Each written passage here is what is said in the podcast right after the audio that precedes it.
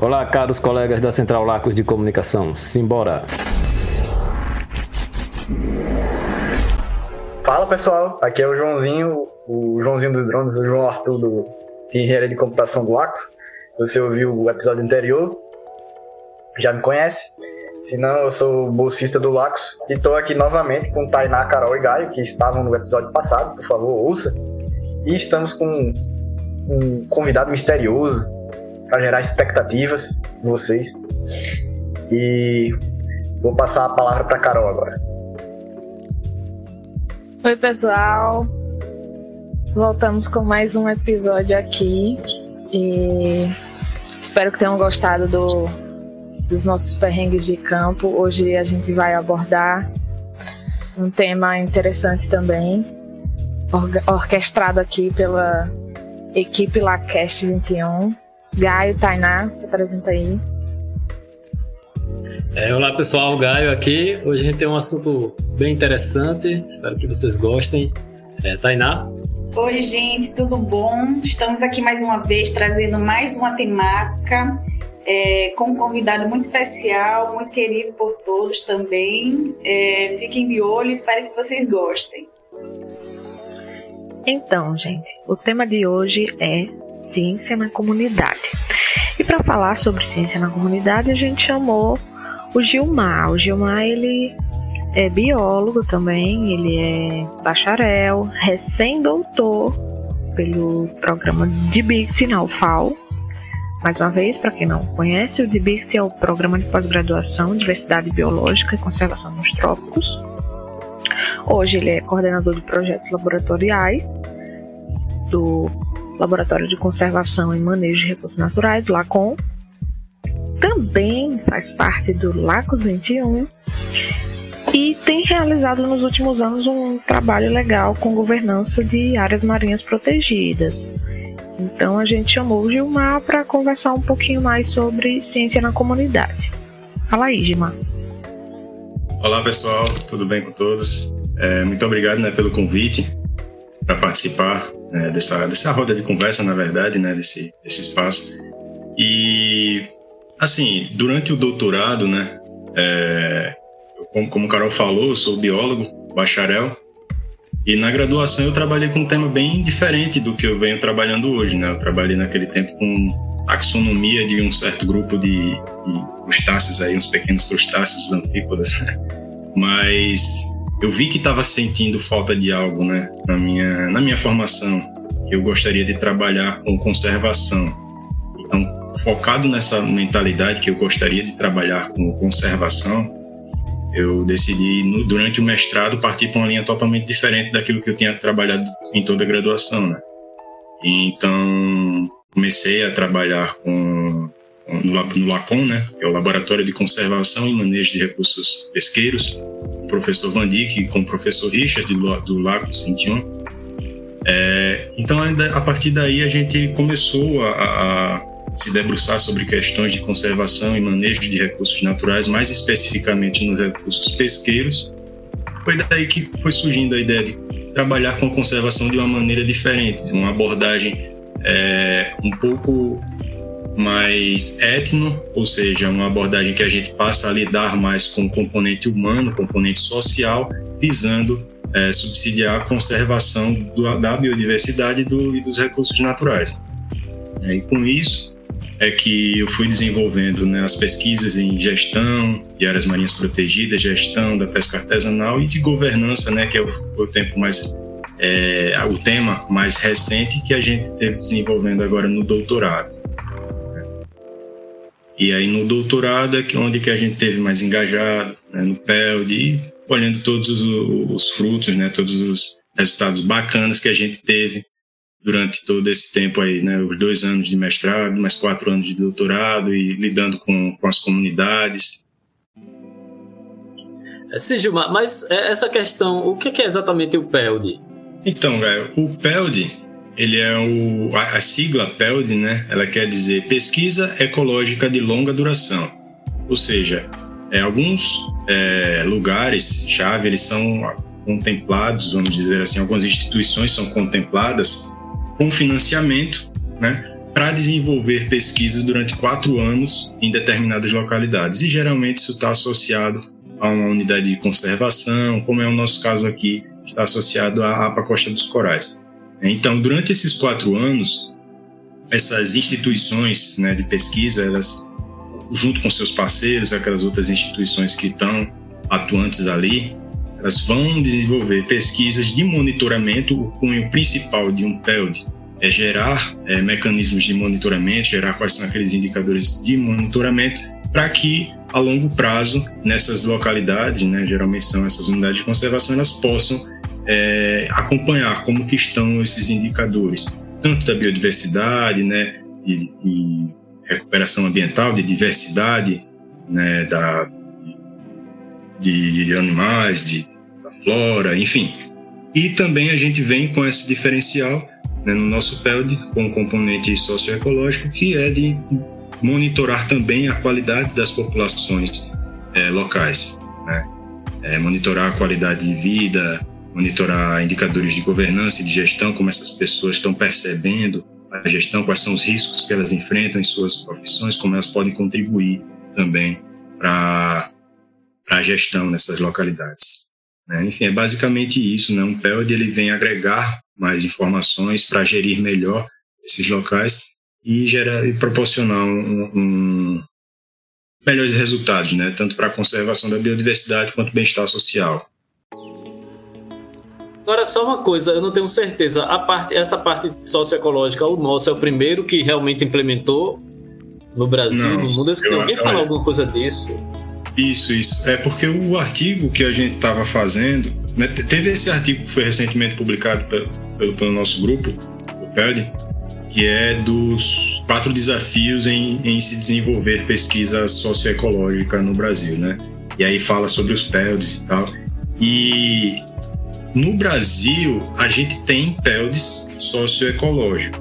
Tem um nome assim, socioecológico. Mas a maioria, pelo que a gente tem visto, dos que a gente já obteve dados, né? Claro, podem ter aqueles que estão desenvolvendo agora, né? Também da mesma pegada da gente. A gente também não tem tudo que a gente tem de informação já publicado. Hum. As propostas que a gente deu uma, andou lendo não é não é muito comum essa abordagem socioecológica em que você vê não só a interação de impacto que o homem ele tem para causar no ambiente, mas sim qual é o retorno, né? Que o homem ele também, essas comunidades elas podem trazer para o meio ambiente, como é que a gente pode fazer uma gestão mais integrativa e tal, aquela coisa toda. Ou seja, é de enxergar isso aí de uma maneira mais holística, né? Então assim, é, a maioria desses, dessas pesquisas que tem cunho socioecológico o que a gente viu numa análise cienciométrica acabou não indo para frente, né, devido a algumas limitações do método e tudo mais, mas quando a gente fez essa análise cienciométrica, a gente viu que a nível mundial, a maioria dessas, dessas pesquisas que se intitulam socioecológicas, elas tinham só uma, uma, uma abordagem assim, de avaliar como é que o homem ele impacta nas nas funções ecossistêmicas, como é que impacta na conservação da biodiversidade e tudo mais. E não tinha esse, essa visão mais integrada, né, de como que o componente social ele também pode estar sofrendo algum tipo de impacto, enfim, é, como que pode ser melhor gerido, né, para gerar benefícios mútuos e não somente aquela questão da conservação da biodiversidade, da biodiversidade por si só. Ah, sim, muito legal realmente um projeto muito rico, né? É, mas conta pra gente como foi que você começou com o PELD, é, em quais dessas vertentes você, você foi mais atuante, né? Vamos dizer assim. Fui agraciado, né, com, no começo do doutorado, logo quando eu entrei, é, eles, pessoal do, do LACOS, do, do DBICT no geral, né, do LACOS 21, Lacon tinham submetido o PELD e logo quando eu entrei, um, acho que um ano depois, o PELD foi aprovado. Então eu tive a oportunidade de desenvolver o tema da minha tese, que já tinha aquele escopo né, de trabalhar com governança, trabalhar com, com comunidades pesqueiras dentro de uma área marinha protegida. E, e daí eu ingressei né, no, no, no projeto PELD para trabalhar dentro desse componente de governança. Então toda a minha tese, ela basicamente foi foi desenvolvida dentro do do, do PELD, né?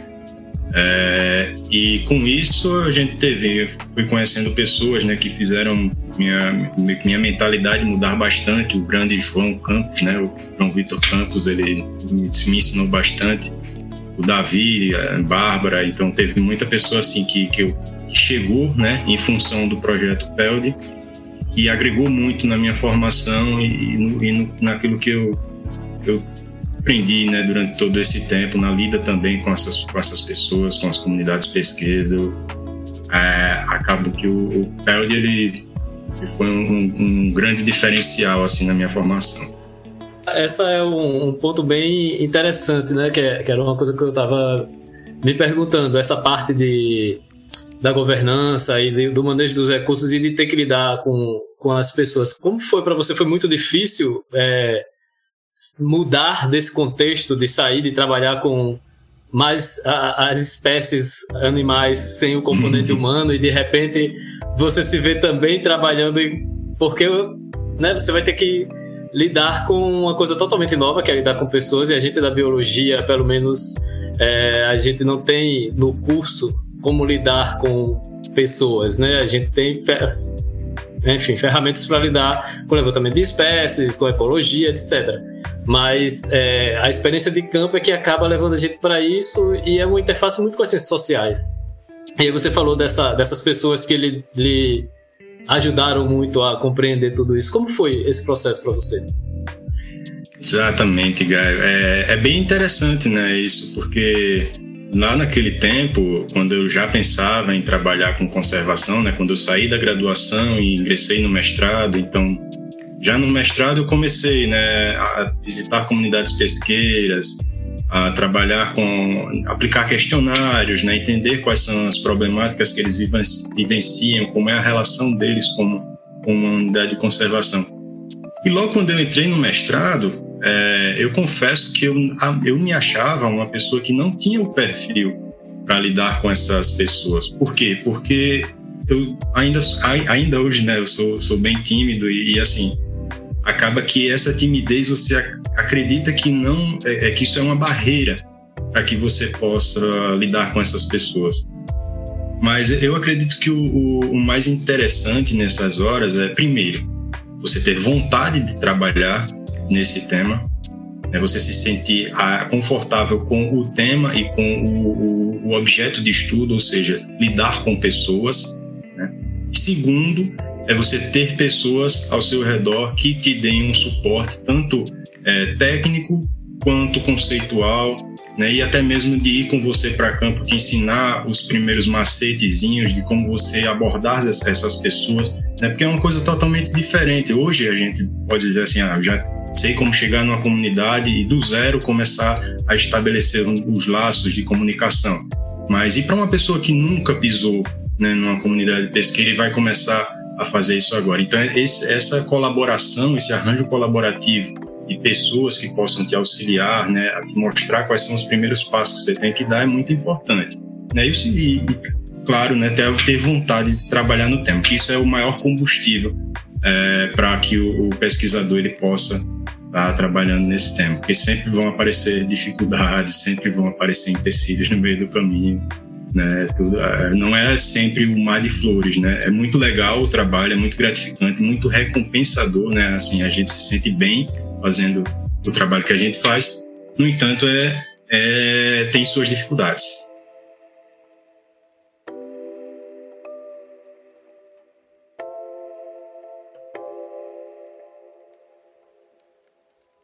É, é, interessante falar isso, Gilmar, porque eu já tive algumas experiências, né, fazendo entrevistas com comunidades e acabou que eu acho que eu não tenho esse perfil de trabalhar com a comunidade, que eu acho que é muito normal o pesquisador tem o perfil de trabalhar com animais, tem perfil para trabalhar com plantas e tem gente que gosta de trabalhar com seres humanos. E isso é fantástico, né? Porque além de tudo, é, a gente vai ter vários especialistas, né? Imagina se todo mundo trabalhasse com plantas ou com animais ou etc. Exatamente. É, e eu tive um pouco de dificuldade nessa parte da condução de uma conversa, né? Porque a entrevista nada mais é do que uma conversa que a gente tenta extrair informações daquele público, né? É, e eu acho que esse meu, meu jeito tímido, né, acabou atrapalhando um pouco nessa fase do desenvolvimento da, da entrevista. E é, uma das coisas que eu queria saber de você é que eu queria saber como é que foi as suas primeiras experiências, é, se foram fáceis, se foram difíceis, como que a comunidade acabou recebendo você? É, Tainá, eu tenho até umas histórias bem legais para contar sobre essas primeiras experiências, né? Eu não sei se algum de vocês já, já ouviu, né? Esses meus relatos. Pode contar Mas... aí pra gente. É o que a, a gente minha... quer ouvir. então, gente, a, a minha primeira né, experiência mesmo foi justamente durante o mestrado. Primeiro, eu acredito que no final do primeiro ano de mestrado, quando eu comecei a fazer os campos, né, que já tinha desenhado os questionários que ia aplicar nas comunidades. O meu objetivo naquele tempo era avaliar a existência de, de spillover, que é um, em termos assim mais palpáveis, é a exportação, a exportação de benefícios pesqueiros em unidades de conservação marinhas. Certo? Então, esse spillover é o transbordamento, ou seja, quando essas, essa, esses benefícios pesqueiros, né, essas espécies que estão sendo protegidas, elas passam para áreas adjacentes e aí podem ser pescadas. Então, eu queria saber dos pescadores como é que estava sendo a percepção deles acerca desses efeitos. Fui para uma das áreas eh, protegidas né, daqui do Nordeste, onde queria desenvolver esse tema. Acabei indo só porque não, né, ia passar muito tempo nesse local e não tinha, não tinha pessoas né, pra, com disponibilidade de tempo para me ajudar, então não vou, vou lá sozinho, né mesmo, tranquilo. É, e aí fui. Né. Chegando lá, fui tentar as, as primeiras abordagens né, com pescadores. Para o meu azar, eu escolhi uma área assim que era né, referência, no entanto, é, existiam alguns conflitos na comunidade. Existiam alguns conflitos, inclusive com pesquisadores, né? conflitos históricos e tudo mais. E toda vez que eu tentava chegar em um pescador, a receptividade não era legal. Né? Até mesmo com a própria liderança da pesca, é, ele foi um pouco mais receptivo, mas mesmo assim, após né, várias tentativas né, de conversar com pescadores que não eram tão receptivos, alguns tinham né, se comportavam de maneira até um pouco agressiva, eu decidi falar com a liderança, né? Isso foi até um erro, né, meu. Eu deveria primeiro ter contactado a liderança, né? Mas a, foi a imaturidade de, de, uma primeira viagem de campo. Tentei fazer uma primeira abordagem ali com os primeiros pescadores que vinham na praia, não, não deu muito certo. Quando foi para a liderança da pesca, né, o presidente da colônia, ele me explicou todo o conflito que havia na localidade, né? E, e daí eu fui ter noção de onde é que eu estava pisando, né? Inclusive, teve uma vez dessa que fui falar com um pescador que estava chegando com o pescado ainda na jangada. E ele, quando me viu chegando perto, aquele jeitão meio assim, de, de uma pessoa que queria né, puxar assunto aleatoriamente, ele puxou uma peixeira assim, aí deu duas pancadas na jangada, deu uma olhada assim para mim, tipo, meio que dizendo: Olha, não, não, foi uma ameaça direta, mas foi tipo um aviso assim, dizendo: Olha, hoje a, a gente não tá para conversa, não, sabe? E ficou ali me encarando, então assim, eu desviei na hora, né? É, coração gelado e fui embora. E dependendo da abordagem, a comunidade pode achar que você trabalha ali para a polícia ou você tá, trabalha para o ICMBio, você está querendo coletar informações que vão ser é, contra as atividades que eles estão fazendo, ou isso não acontece? Acontece demais, tá? Acontece demais. Na verdade, até hoje, né? É, alguns pescadores, eles, eles de, de, começo, eles dizem: Ah, você trabalha para o IBAMA não? Eles podem até perguntar diretamente para você, né? Alguns acham que você trabalha para IBAMA, ICMBio, e aí você está ali como uma pessoa que disfarçadamente está colhendo informações, né? Ah, e dizendo que é pesquisador, que é estudante. E outros, eles apenas, você percebe que eles estão com medo e ficam tentando, assim, é dizer para outras pessoas não fornecer informações também, né? Falando que, ah, isso aí é do ICMBio, então isso aí é do, do, do Ministério da Pesca, do INSS, vai cortar nosso seguro-defesa, enfim. A, a, os zum, zum, zum são muitos, porque existe muita, é, muita coisa rolando também né, nessas comunidades. Muitas vezes eles criam associações, como por exemplo, é, pessoas que podem dar entrevista a, pescador, a pesquisadores né, de verdade, e aí alguns meses depois essa mesma pessoa, né, não não pode, pode não estar correlacionado, mas aí essa mesma pessoa perde o seguro defeso, que é aquele aquele pagamento que um pescador de camarão ou de uma espécie que esteja contemplada pelo defeso recebe para não pescar durante aquele tempo em que a espécie está no seu período reprodutivo. Então, acontece muitas vezes deles tentarem criar essas associações e achar que o fato do pesquisador estar na comunidade vai trazer um prejuízo para ele, né? É, e, e, o que na verdade não, não procede, porque assim a gente está lá para colher informação e, e subsidiar a ciência, né? E essa ciência fornecer bases para que a gente possa melhorar a qualidade de vida nessas comunidades e não o contrário, piorar a vida deles. Por isso que é tão importante o pesquisador manter né, uma relação de confiança e trabalho contínuo com a comunidade, né? Exatamente. Uma das coisas mais importantes é, que eu acredito é realmente essa continuidade, né? Porque quando quando nós vamos para para campo para fazer essas entrevistas, o que acontece muito também é alguns se recusam a dar entrevistas porque dizem, olha, é, já dei mais de 5, 10, sei lá, entrevistas e nada mudou. Ninguém voltou nem para falar o que, que aconteceu, ninguém voltou para dar um retorno, né? E eles acham que quando a gente diz assim, olha, essa pesquisa aqui ela tem, né, a, a, o objetivo tal e que aquilo ali vai mudar né, a vida dele.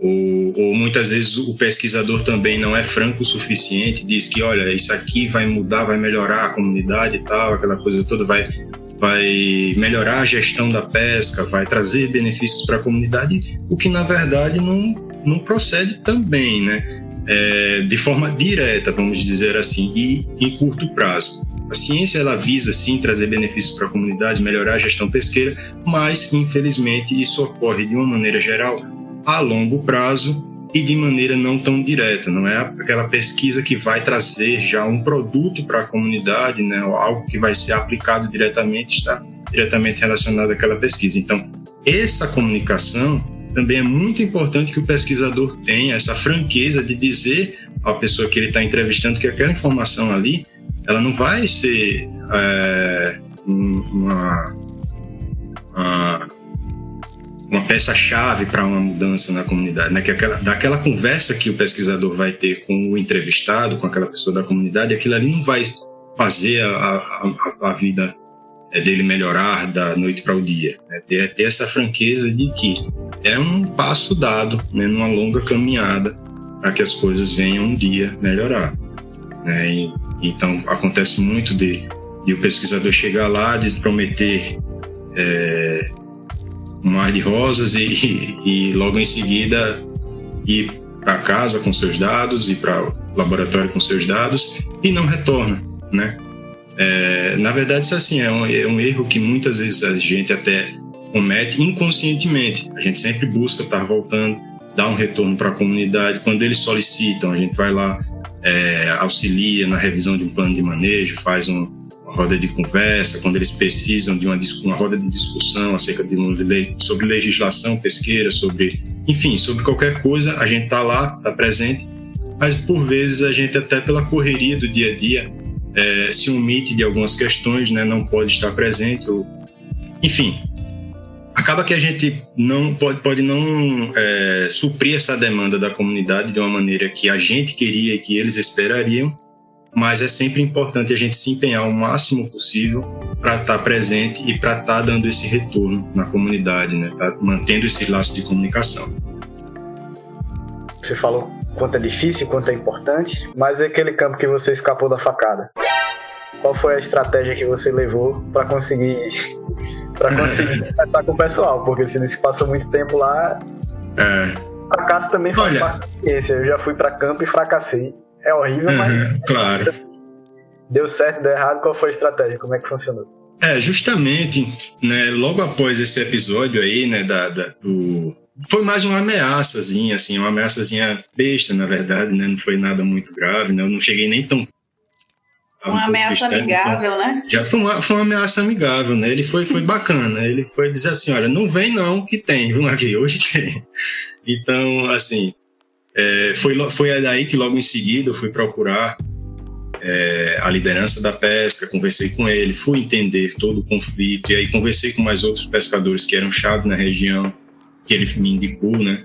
E aí essas pessoas também reafirmaram, né, que não seria tão interessante assim eu estar ali desenvolvendo a pesquisa, falando que era pesquisador e tal. Pediram para eu tomar cuidado e foi daí que, para a minha integridade física e também para dar uma, uma maior celeridade e segurança nos dados que eu ia tomar, eu resolvi mudar de localidade, né? É, e daí eu fui para uma outra localidade que foi totalmente diferente, né? Não haviam é, registros assim, de conflitos prévios entre nem com pesquisador, nem com gestão, né, a gestão da própria unidade. E daí é, eu fui, foi dentro de uma mesma unidade de conservação, né? Mas foi em comunidades diferentes, foi, foi em comunidades é, diferentes. E daí o que que aconteceu? Eu fui, né, a receptividade nessa comunidade foi muito diferente é, inclusive, fiz muita amizade com, com pescadores de lá. Até hoje retorno lá, né? nem que seja só para bater um papo mesmo, visitar o pessoal, é, jogar um pouquinho de conversa fora, mas sempre que tem a oportunidade de dar uma passadinha lá, ainda passo. Né? E mantenho até contato com o pessoal pelo WhatsApp, a gente se fala e tudo mais. É, mas assim, foi, foi uma outra experiência, né? Foi realmente o meu começo de carreira, foi começo de, de, experiência, mas nessa comunidade sim eu me senti muito à vontade, me senti muito acolhido e, esse é também um, um ponto, né, chave, eu acho que na, na vida de quem está começando, é saber também aonde chegar, né, entender previamente os conflitos. Acabou que quando eu fui para campo, né, por, por imaturidade eu fui também desprovido de informação assim do contexto em que eu ia estar inserido. E isso foi uma falha. Isso foi uma falha, né? Então é, é um, um recado também para quem está começando nesse meio, né? Que sempre busque entender de uma maneira mais histórica, né? É, uma de uma maneira assim mais política até mesmo também, sabe? Em que aonde é que você vai, né? Em que meio você você vai estar metido, sacou? É mais ou menos por aí.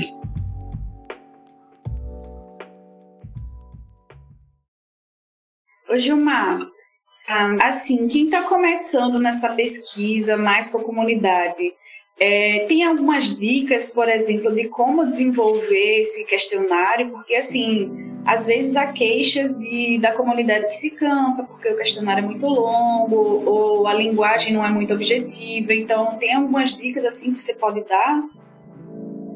Sim, sim, claro.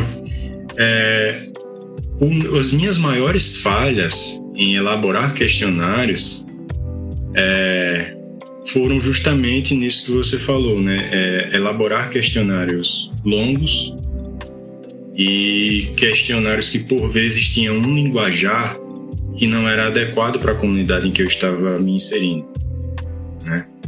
É, então esse é, é um dos pontos chaves, né, para quem vai começar agora.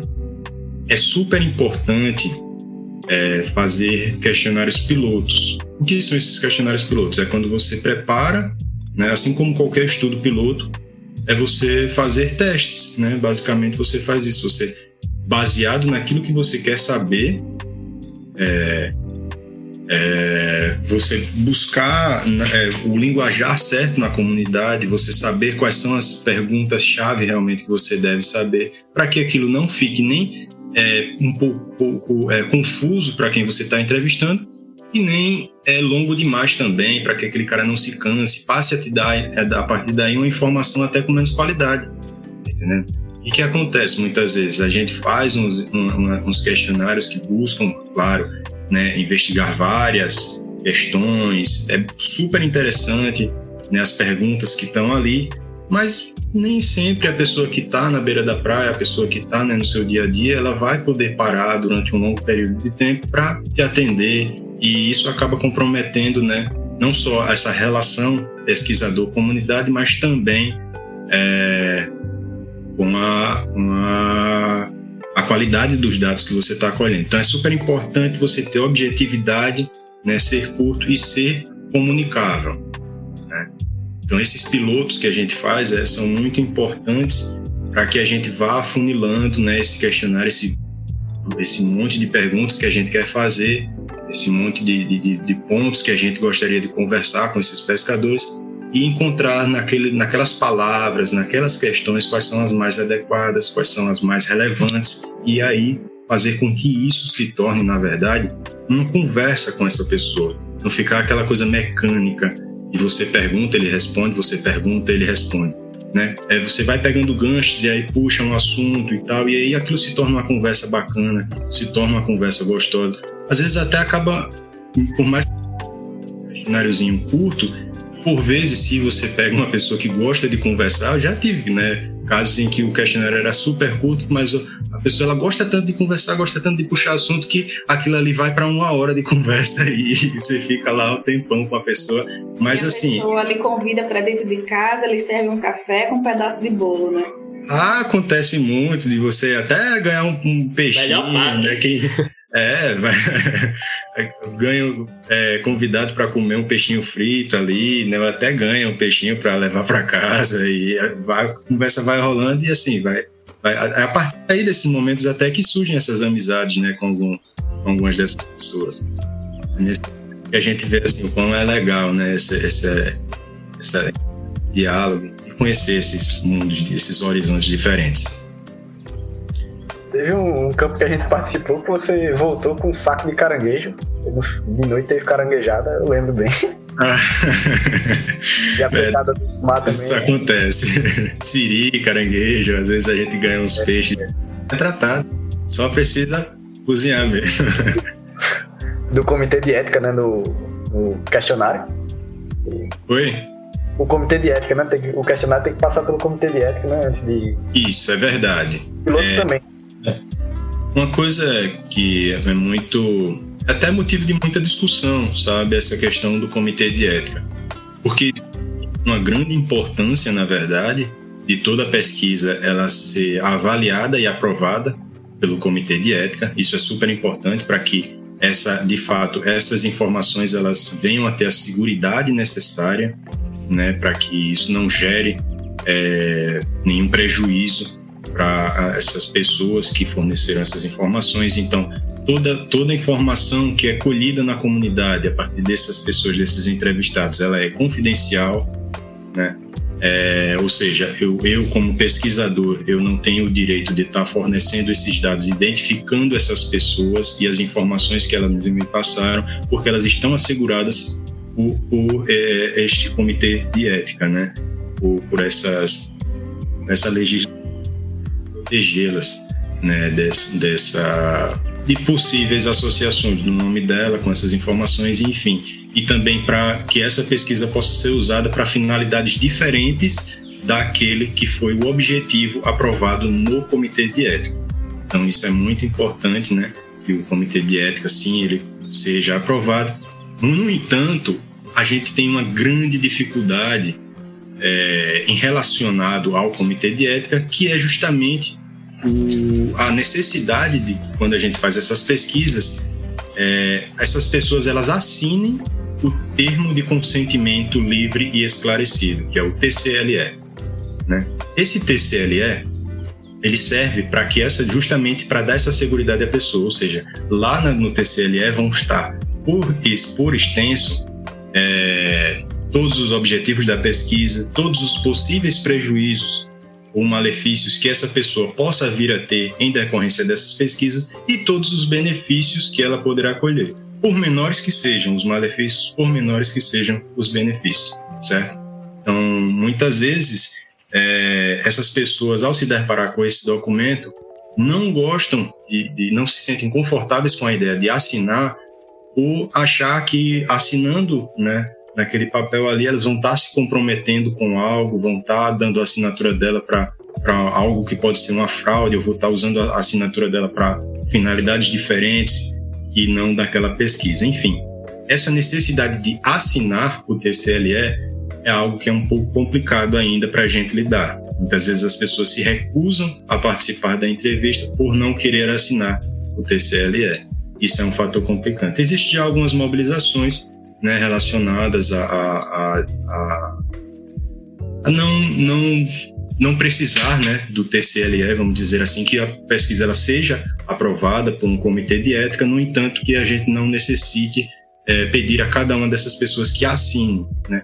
já pode ser algo informal, mas declarado pelo próprio pescador, pelo próprio entrevistado, né, e onde ele se é, comprometa em passar informações verídicas e a gente se comprometa, né, meio que informalmente, é, em resguardar essas informações e tra trabalhar sempre dentro dos princípios éticos. Mas isso ainda é, são discussões que ocorrem, né? É, não é nada que está aprovado, não é nada que já foi implementado, são somente algumas algumas é, intenções de alguns pesquisadores da área, né, em, em, tentar mudar esse, esse quadro aí. Então, é, pensando nisso aí que você falou, talvez seja até por causa disso que tenha esse estigma e essa dificuldade de trabalhar com algumas comunidades, porque eles ficam com esse receio, né, da questão de ter a informação identificada, de tipo estar tá passando informação e ser identificado, ou de ou da questão da fraude, de estar tá assinando um papel e tudo mais. Eu acho que isso é que deve ter, né? Tem que talvez pensar numa maneira de desconstruir esse estigma dentro da comunidade para trabalhar melhor com a comunidade, né? Porque elas podem Exato. pensar que que estão indo lá tomar algo delas. É, Carol, é verdade. Eu, você me fez lembrar agora de uma mesa redonda que eu participei. Eu não sei se algum, foi sobre um encontro sobre etnoecologia e em que existiam pesquisadores que trabalhavam com caça. Né? Então imagina para você que vai, vai entrevistar um caçador e vai pedir para ele assinar um papel dizendo que as informações que ele prestou ali são informações então basicamente, esse cara ele não vai acreditar que você tá, tá dizendo, olha, ah, isso aqui é só para te assegurar de que eu não vou fazer nada demais com essas informações. Esse, né, pedindo que ele confesse, né, assine ali o atestado de confissão de que ele é um caçador ilegal, de que ele é, sei lá, para quem trabalha com pesca ilegal também, que aquele é um pescador ilegal, ou com, seja qual for a atividade e com sensível, né, fica inviável para que a gente colha esses depoimentos e, e, ainda assim colha dele uma assinatura num termo de consentimento livre esclarecido. Né? Então é dentro dessa, principalmente, né, que, que, que essas pessoas, elas, que os pesquisadores, eles buscam, né, tentar encontrar mecanismos alternativos ao TCLE. Eu já tive uma experiência com uma, das entrevistas que realmente teve uma situação dessa, que era para era na época que estavam fazendo a entrevistas para a reintrodução do mutum. E uma das principais causas que ele foi extinto na natureza foi a caça, né? Então a gente perguntava na comunidade é, se, se a pessoa caçava ou se conhecia alguém que caçava, né? Então geralmente a, a resposta das pessoas era que não caçavam, mas o vizinho caçava, né? Então para com medo de ser acusada de um crime, que seria a caça, eles nunca apontavam que fazia aquilo, mas sempre falava, ah, não, fulaninho faz isso, eu sei quem faz, né? Com medo da, da que possa prejudicar, né? Isso. É até uma, alguma estratégia que alguns pesquisadores usam, né? De quando vai tratar dessas questões sensíveis, eles não perguntam diretamente se se a pessoa pratica aquele tipo de atividade. Né? É perguntar se existe por ali alguém que faça determinada atividade. Né? Então, fica de uma maneira bem geral, a pessoa não se incrimina, mas ela pode reportar que existem esses tipos de atividades acontecendo no local. Então, é uma das estratégias usadas né, para que a pessoa ela não se sinta tão é, é, invadida, né? né? Em, em, falar que ah, eu faço tal coisa, né? Tipo, eu caço, é, eu, eu recolho madeira que não deveria ser recolhida, madeira de lei, enfim. É, eu, eu pesco alguma espécie protegida, né? Então, assim, é perguntar se na comunidade existem pessoas que fazem tal coisa. Então, isso já dá um, um, um tom um pouco mais neutro, né? Ainda assim, é, quando essas pessoas ela, elas, elas fazem isso, é possível identificar, né? Se você tem, faz uma leitura um pouco mais criteriosa das reações dessa pessoa, é possível identificar mas nem sempre isso é um filtro é, bom, né? Tem algumas pessoas que elas se incriminam mais, elas como aquele susto quando você faz a pergunta, e tem outras que agem naturalmente mesmo, e podem ser que elas façam isso todo dia. Né? São pessoas diferentes, né? Eu lembrei agora do que, da, das suas primeiras perguntas, né, sobre os perfis que tem para a gente trabalhar na comunidade. É, como é, é justamente isso, o, existe, vão existir pessoas que têm o, o, perfil mais parecido com o seu, então a conversa bate melhor, né? É, vão ter pessoas que, que vão ter uma maior afinidade na conversa. E tem gente super extrovertido que vai entrevistar uma pessoa e que essa conversa não, não bate, porque a outra pessoa é tão acanhado, tão, sabe, tão resguardado que não, não bate, né, assim, o, o discurso. Sim, mas enfim, mas voltando para o tema, acabei fugindo um pouquinho da pergunta. É, basicamente isso aí, né? É, Gilmar, é, é, porque a gente trabalha com conservação e biodiversidade, né? Você principalmente. Eu, eu trabalho também, mas eu não vou lá perguntar. Todos nós trabalhamos.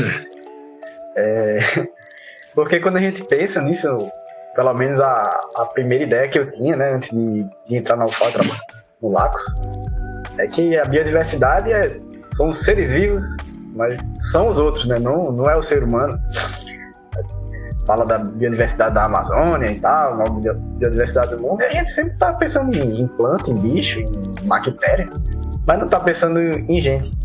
E aí eu queria que você desse uma explicada do porquê é importante a gente perguntar é, para a comunidade, para o ser humano, como melhorar a biodiversidade, ou como conservar ela e tudo mais. Ótimo, Joãozinho. Cara, é, esse é um, um, tema assim que eu acho que nos últimos anos ele vem crescendo bastante, sabe? É, assim, esse tipo de discussão, né? E aí eu vou abrir aqui o, o, a conversa para o que seria a socioecologia, né? Ou seja, é a, aquela parte da de, dos estudos ecológicos, né, sejam teóricos ou aplicados, que vão estar abordando essa interface entre homem e natureza, entre o componente social e o componente ecológico. Então, dentro dessa perspectiva socioecológica, né, inclusive é dentro dessa desse conceito, né, nessa âncora que o nosso PELD, né, PELD Costa dos Corais aqui da UFAL, ele está ancorado, né, ele está baseado, esse componente de governança que a gente vem trabalhando, ele está ancorado nessas questões socioecológicas. Né, e, inclusive, o PELD foi prorrogado agora né, por mais quatro anos, o novo PELD foi aprovado, nós temos mais quatro anos de pesquisa e de pesquisa socioecológica de qualidade. Né, e nessa perspectiva é que a gente tem que tem que trabalhar. Porque imagina que você vai pensar em conservação da biodiversidade, né, como você falou, e aí muitas vezes a gente tem essa interpretação de que a, a conservação ela só é, só é possível se você protege é, espécies-chave, espécies ameaçadas de extinção e os seus habitats, mas você não pensa no componente social. Hoje a gente tem, hoje a gente vive numa sociedade, num mundo em que esses dois componentes eles estão interagindo a todo momento. É inevitável você, você tentar associar é, proteção ambiental, né, preservação ambiental, conservação, seja lá o conceito que você esteja buscando abordar, sem que você vise é, essas interações que vão ocorrer entre homem e entre, natu entre natureza. Né? Então, é de extrema importância, cara, que a gente que a gente vise sempre quando trabalhar com conservação leve em consideração como é que esses recursos vão estar sendo é, explorados pelo homem, né?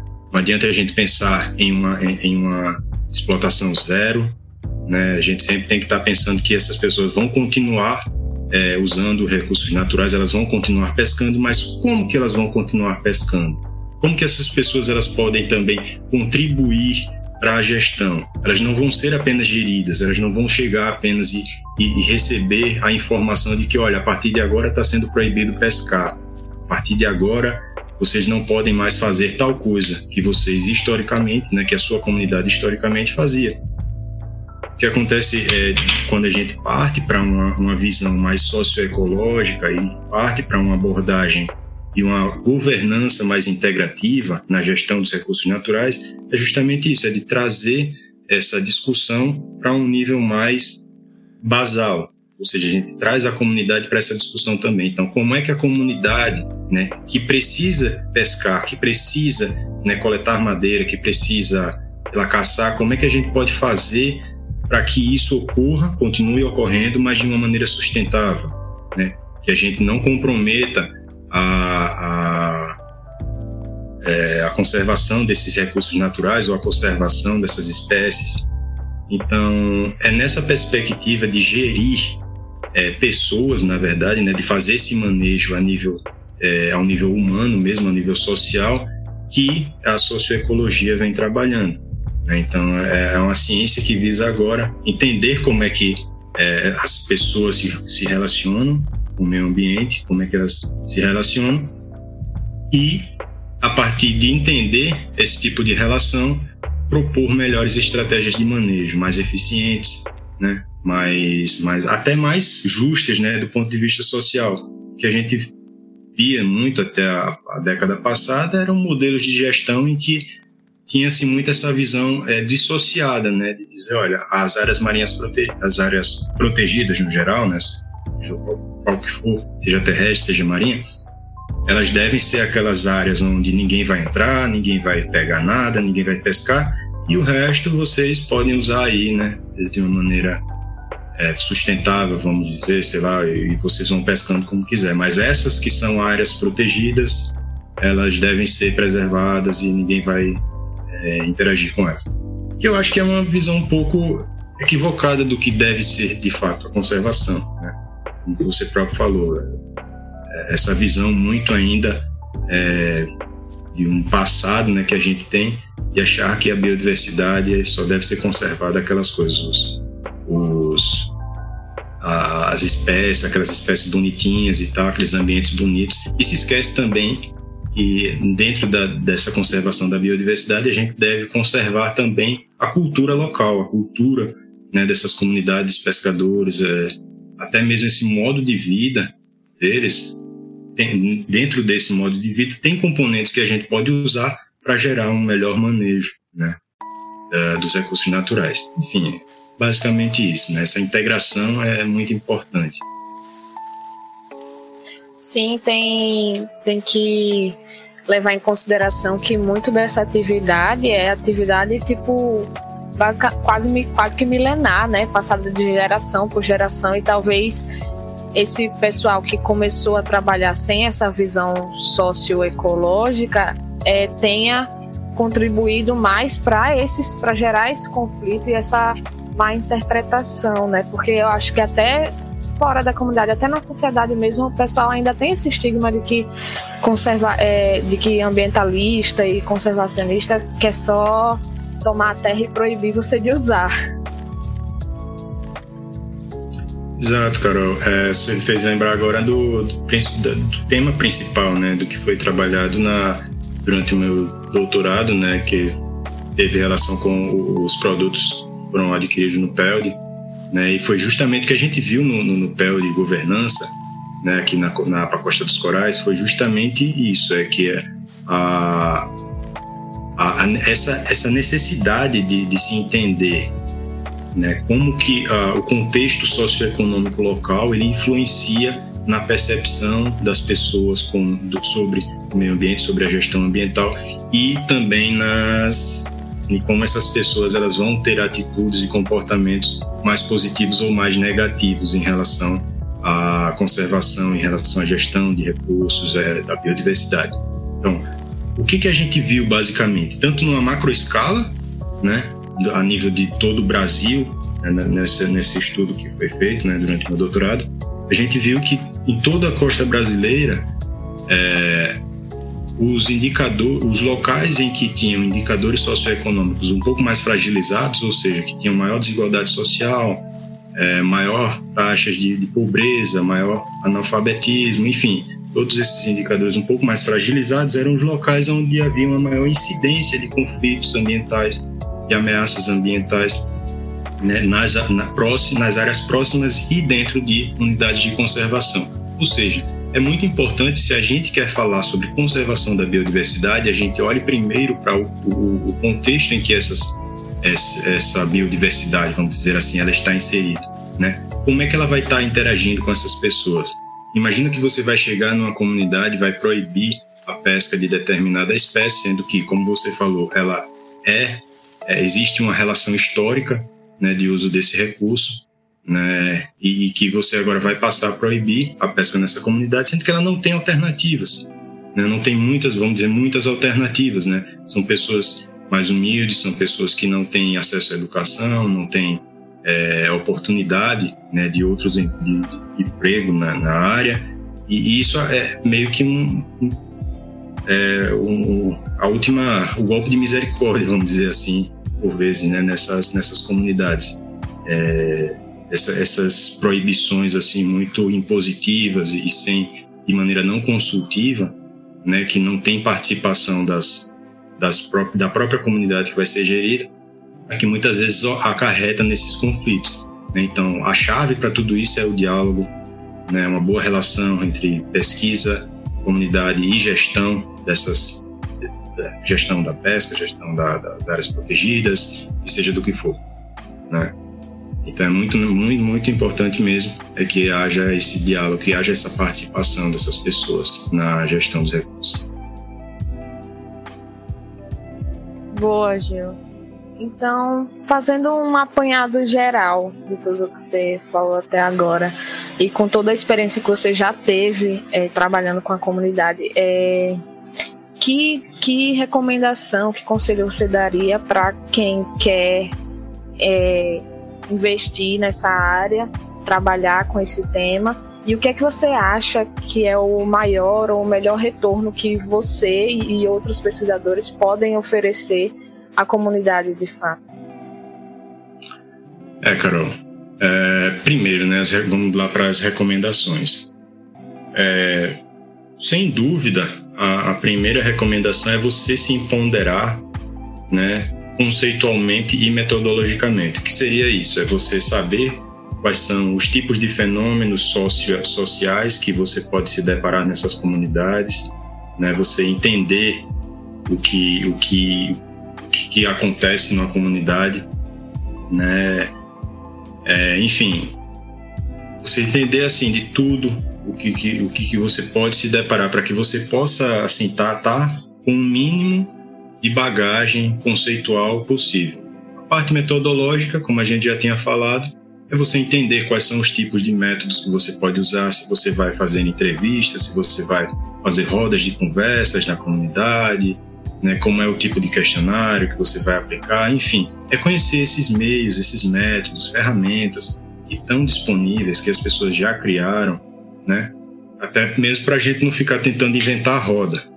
Né? Muitas vezes é, acontece até comigo também de estar tá pensando em coisas assim diferentes para fazer e tal. E aí quando a pessoa vai pensando e vai dar uma pesquisada, já perdeu um bocado de tempo lá pensando em coisas mirabolantes para fazer. E aí vai dar uma pesquisada, já teve alguém que fez e fez até melhor. Então é muito importante a gente estudar bastante, né, se empoderar da literatura que existe, dentro daquele tema que a gente vai, vai se debruçar. Isso é de praxe, né? Isso é o que todo mundo deveria fazer sem, mesmo, sem nem mesmo a gente precisar estar recomendando. Né? Mas é sempre bom a gente, a gente lembrar. É, segundo, é saber que você vai lidar, que para lidar com pessoas, você não existe um perfil não tem como a gente estigmatizar, dizer, assim, eu vou lidar com um pescador e pescador pensa dessa maneira. Eu vou lidar com um madeireiro e madeireiro pensa dessa maneira. Eu vou lidar com caçador e caçador pensa dessa maneira. Não, são pessoas. São pessoas que, assim como nós, é, têm perfis diferentes. Então, eu posso encontrar um pescador, um caçador, um coletor de madeira, um coletor de sementes, seja lá o que for, é, com perfis diferentes também. Né? São pessoas, então a gente tem que sair para campo sabendo que a gente vai lidar com pessoas e pessoas com personalidades diferentes. Por vezes essas personalidades podem bater com a nossa, a gente pode ter uma, uma, um, diálogo bem favorável e por vezes não, por vezes vão ocorrer coisas desagradáveis. Isso nunca deve nos desmotivar, entendeu? Eu acho que um, um dos fatores assim que eu já cheguei muito a me, me, desmotivar com algumas conversas, né, que eu já tive pessoas que tinham uma visão muito diferente da minha, né, foi fiquei meio desagradado, né, do tipo de entrevista que eu tive, pessoas que vamos dizer assim, que eram o oposto do conservacionismo, pessoas que eram abertamente, elas não queriam nem saber de nada de conservação, só queriam saber mesmo é de viver a vida delas e acabou e eram meio rudes, então isso acaba deixando a gente um pouco desgostoso. Você volta de campo um pouco chateado, sabe, com certos depoimentos. Mas é não deixar isso nos abalar, né?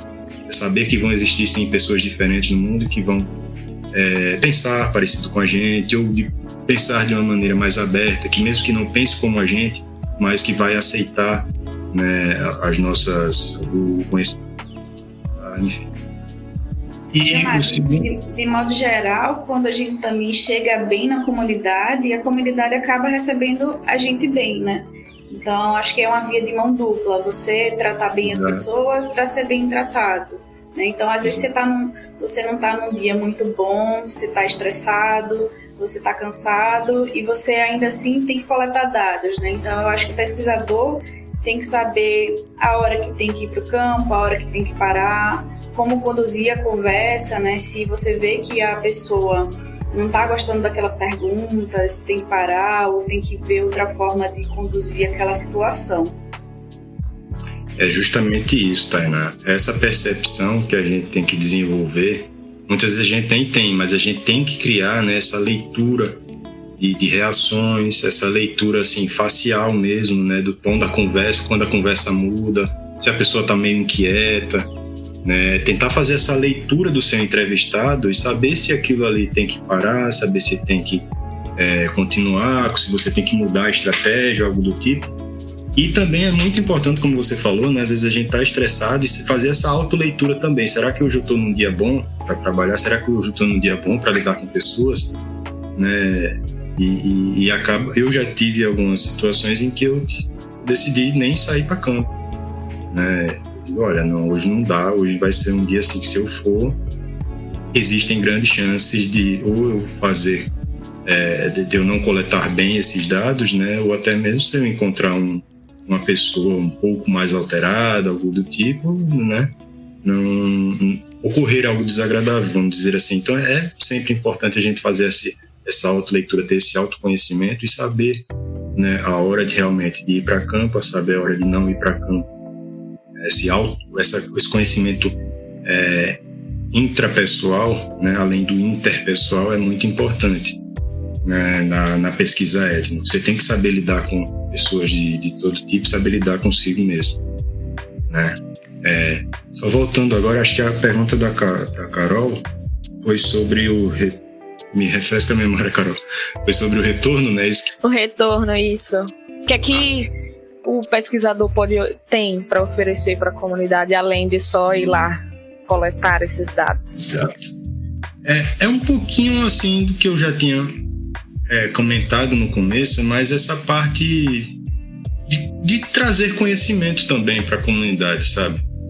É, recentemente eu tive uma conversa com um pescador em que ele nem sabia da, das últimas portarias que estavam relacionadas à pesca, né?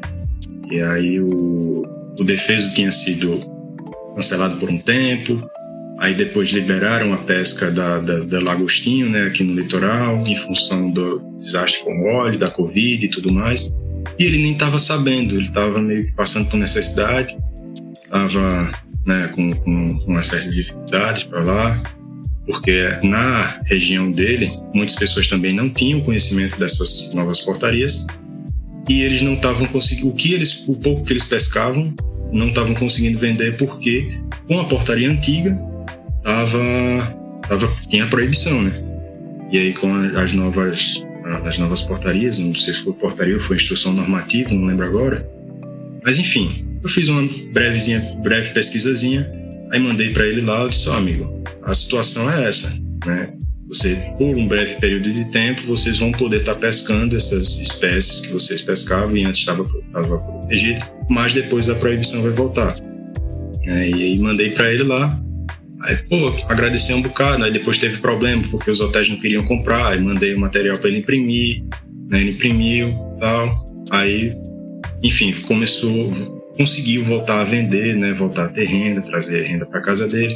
Aí me agradecendo um bocado tal, aquela coisa toda. Aí, e, poxa, no, no final parei para pensar, cara, essa informação eu não demorei 20 minutos, sabe, para buscar. E, e, essas pessoas assim que lidam com, essas, esses recursos que dependem disso, muitas vezes ele tem a dificuldade até de acessar essa informação. Por mais né, disponível que ela esteja, mais que essas informações elas, elas estejam aí disponíveis para quem queira acessar, mas até o meio como essas pessoas vão acessar, ou seja, o, os métodos que ela vai usar para acessar essa informação são um pouco mais complicados, né? Saber também filtrar as informações que estão chegando para ela. Então, muitas vezes o papel do pesquisador é de, de facilitar os mecanismos de acesso ao conhecimento para essas comunidades é fazer rodas de, de, não, não só chegar na comunidade de volta e dizer assim, olha, chegar de volta para a comunidade e dizer assim, olha, os resultados que a gente teve com essa pesquisa foram esses, que muitas vezes nem é tão interessante assim para a comunidade, falar a verdade, sabe? São coisas mais, mais assim é, específicas, não tem uma os nossos temas de pesquisa não são geralmente, né, não são coisas tão assim gerais que para eles vão ser informações interessantes, e às vezes é, é mais interessante que a gente chegue na comunidade fazendo uma, uma oficina, sei lá, sobre legislação, né, da atividade que essa pessoa desempenha, né, uma oficina sobre venha trazer alguma informação que agregue né, a, a, vida deles, né?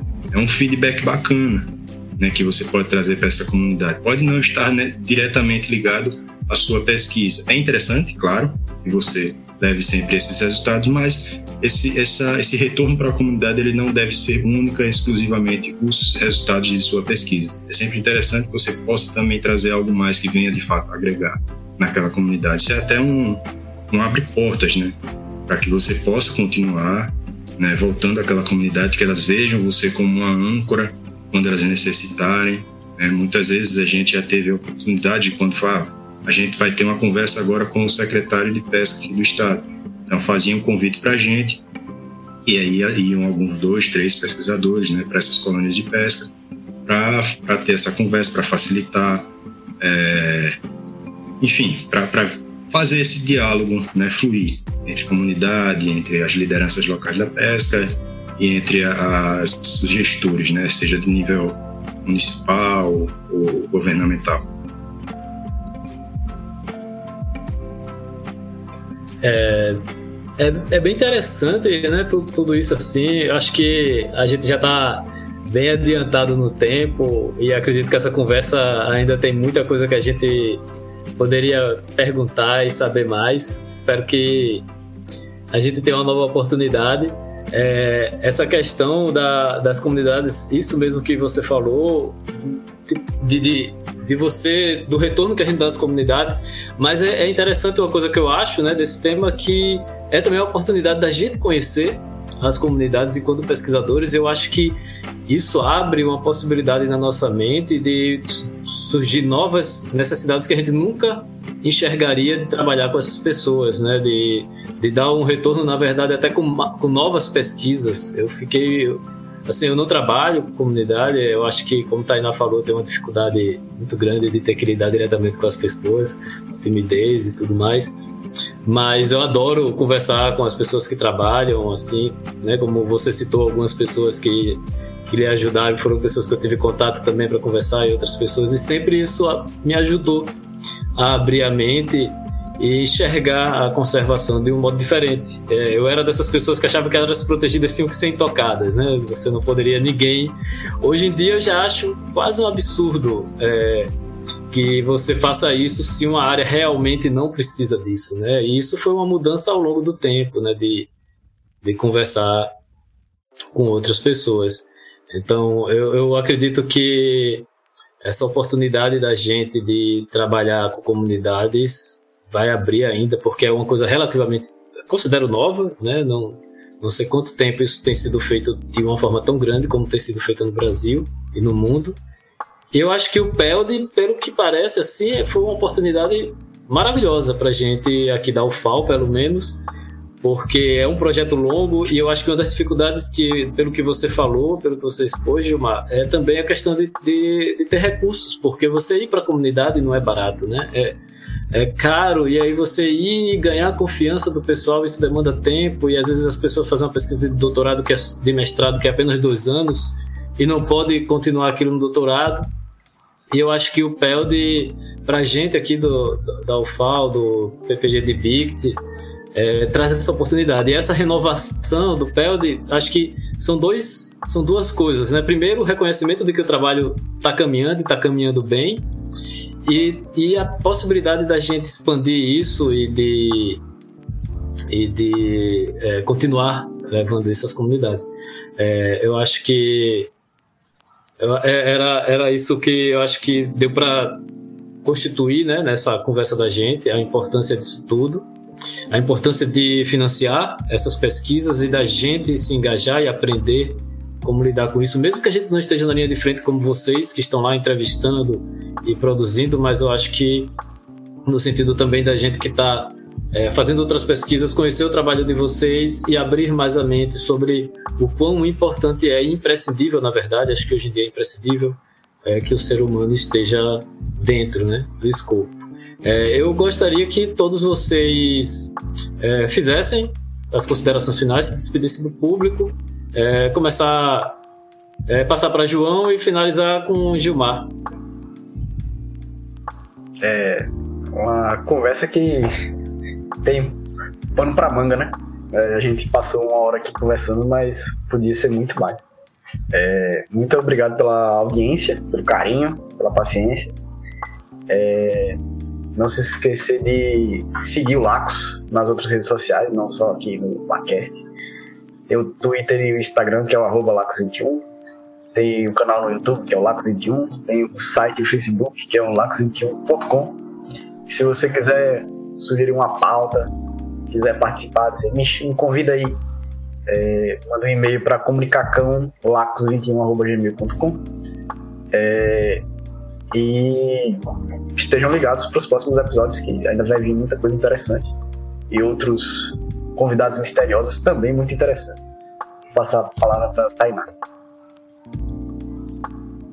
É isso aí. É, eu queria dizer que eu gostei muito né, dessa conversa que a gente teve com o Gilmar hoje. Foi uma forma da gente compartilhar experiências e aprender um pouco mais né, sobre o, como é e o que é trabalhar na comunidade. Eu espero que todo mundo tenha gostado.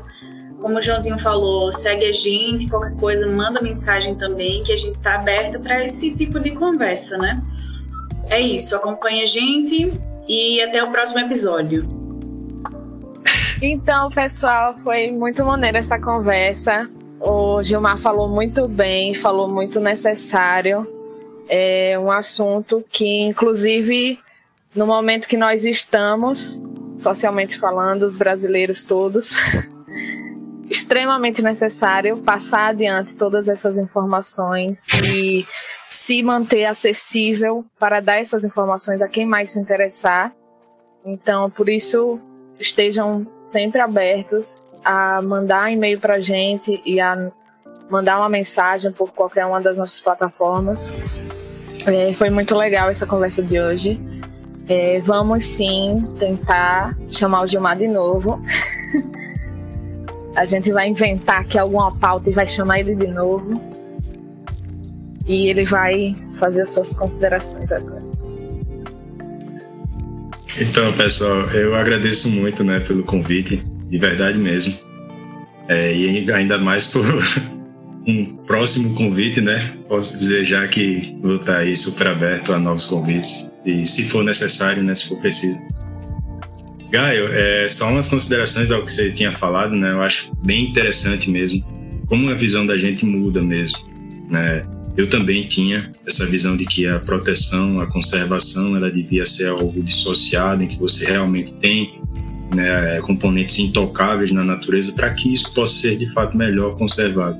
Mas quando a gente vai para o um mundo real, a prática é bem diferente, né? Então a gente tem essa necessidade de, de, de ter um olhar mais integrado esse olhar em caixinhas ele não, não funciona muito bem na vida real, né?